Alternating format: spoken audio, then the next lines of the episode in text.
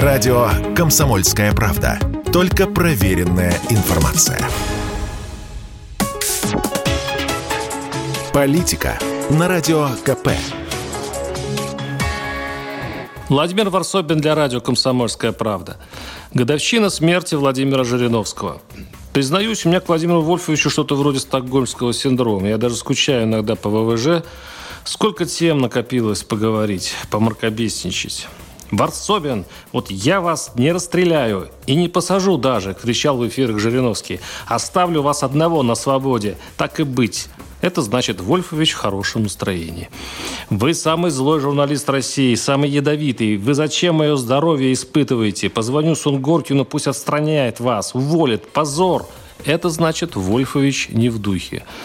Ваша жена не любит вас, не обольщайтесь, это лишь привычка. Знаю эту семейную жизнь. Вся наша жизнь на троечку, Варсобин. Нет журавлей в небе, только синица в руках. Это значит, Жириновский сегодня в режиме философ.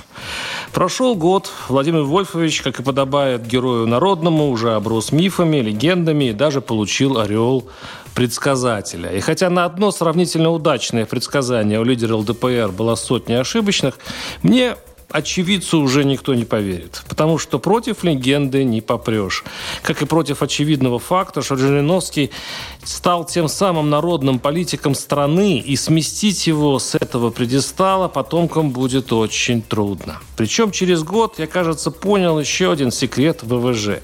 При всей своей пластилинности, гибкости, способности подстроиться под любой вариант развития страны, он мог стать при случае и либералом, и демократом, и монархистом, и даже, подозреваю, коммунистом, хотя всем сердцем ненавидел красных, репрессировавших его родню. Владимир Вольфович был смелым человеком. Да, такое умных людей бывает. Осторожен, когда надо, расчетлив, когда это дело стоит, дисциплинирован при острой необходимости, но в речах отважен и непредсказуем. Именно этой сверкающей верхушкой айсберга любовался народ – Предсказать, что на этот раз выкинет Жириновский, было невозможно. И от него доставалось всем, кто ему подворачивался. Он обрушивался на Единую Россию, то дрался с женщинами, плескался стаканами, обижал многодетных, города, губернаторов, ведомства, министров области, целые страны, континенты. Его пытаются повторить. Сколько острословов сейчас работают под Жириновского. И все не то. Нет полета. Владимир Львович – человек из 90-х, из эпохи конкуренции. Публичные политики дорогу наверх пробивали сами. Они учились влюблять в себя избирателей, они сражались на конкурентных выборах.